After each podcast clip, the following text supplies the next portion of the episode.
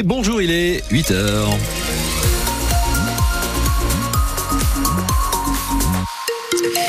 Il sera beaucoup question d'avalanche euh, dans ce journal aussi et sur vos messages, vous nous dites qu'il fait frais ce matin, il y a de la pluie.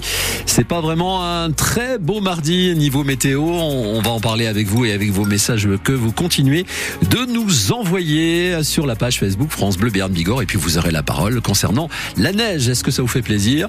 Ou alors bon, ça vous laisse totalement indifférent. Vous nous donnerez votre avis à 8h15 tout à l'heure une de l'actualité ce matin, Fleur Catala, gare aux avalanches, on le disait, dans les Pyrénées. Hein. Oui, le temps de dire youpi, voilà la neige déjà. Des dizaines de centimètres sont tombés d'un coup et voilà que c'est la prudence qui est de mise en Béarn comme en Bigorre. L'indice de risque est très élevé dans la plupart des massifs. On est à 4 sur 5 aujourd'hui pour les avalanches.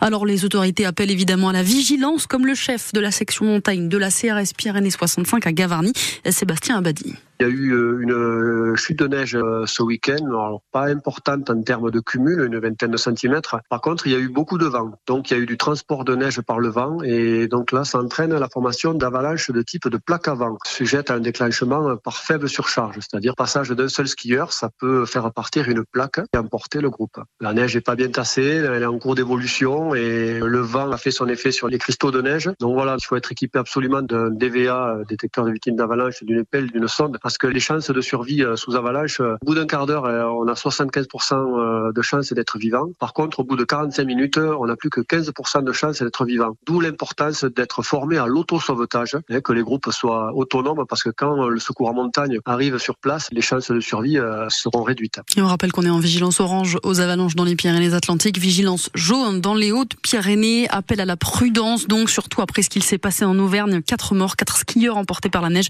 ce week-end dans le puits de Dôme. Alors est-ce que vous, vous redoutez justement ces avalanches en montagne ou au contraire vous vous dites que toute cette neige, eh bien c'est super pour aller skier, soulagement ou inquiétude, venez témoigner, que vous soyez skieur ou non. On attend vos appels au 05 59 98 09 09. Alors on va en parler avec vous bien sûr et puis avec notre invité aussi à 8h15. Jean-Christophe Lalanne, directeur de la station d'Artoust en Béarn au-dessus de, de la Reims, qui est peut-être la station de ski qui a le moins ouvert de toute la saison hivernale et qui s'est remis donc à damer ses pistes depuis peu pour accueillir les skieurs. On en reparle aussi euh, dans le, le 6 José juste après le journal.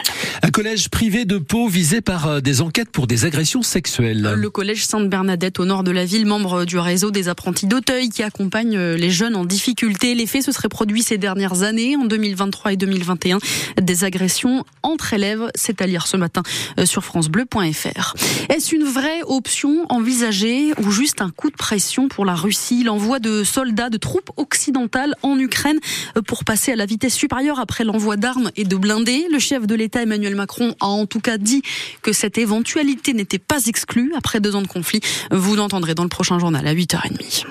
Une nouvelle polémique secoue la chaîne de télé CNews depuis hier, polémique autour de l'interruption volontaire de grossesse. Alors ça concerne une infographie diffusée hier qui considère l'avortement comme une cause de mortalité. Première cause de mortalité dans le monde même. En fait, le nombre d'IVG réalisés a été assimilé à des décès, tout simplement. Ça a beaucoup choqué et ça a tellement fait réagir que la chaîne a présenté ses excuses, Cyril Ardo.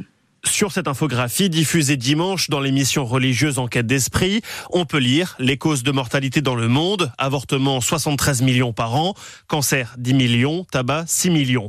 Hier, la présentatrice Laurence Ferrari est revenue sur cette séquence au début de son émission. Elle a présenté ses excuses aux téléspectateurs et à toutes les femmes.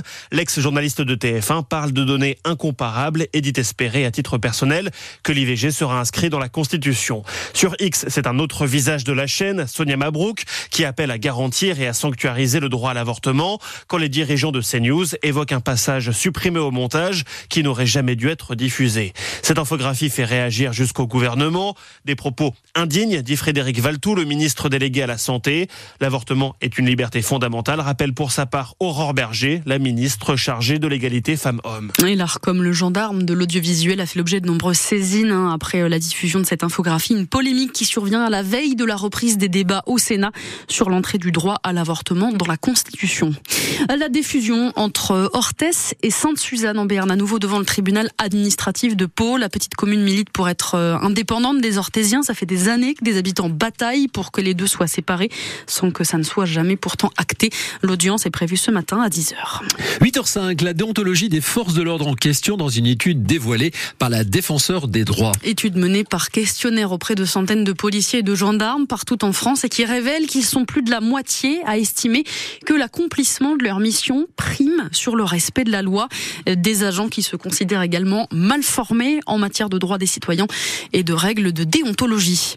Six hommes jugés hier au tribunal de Pau pour trafic de drogue et il aura fallu cinq heures d'audience pour démêler le vrai du faux dans cette affaire de trafic donc de cocaïne et de cannabis à Pau, Naï et Limbeil parce que les six prévenus ont raconté chacun des choses différentes à la barre, Camille Ursi. Oui, car avec six avocats pour six prévenus, il y a bien eu six versions différentes, même si un argument était commun à la majorité des prévenus.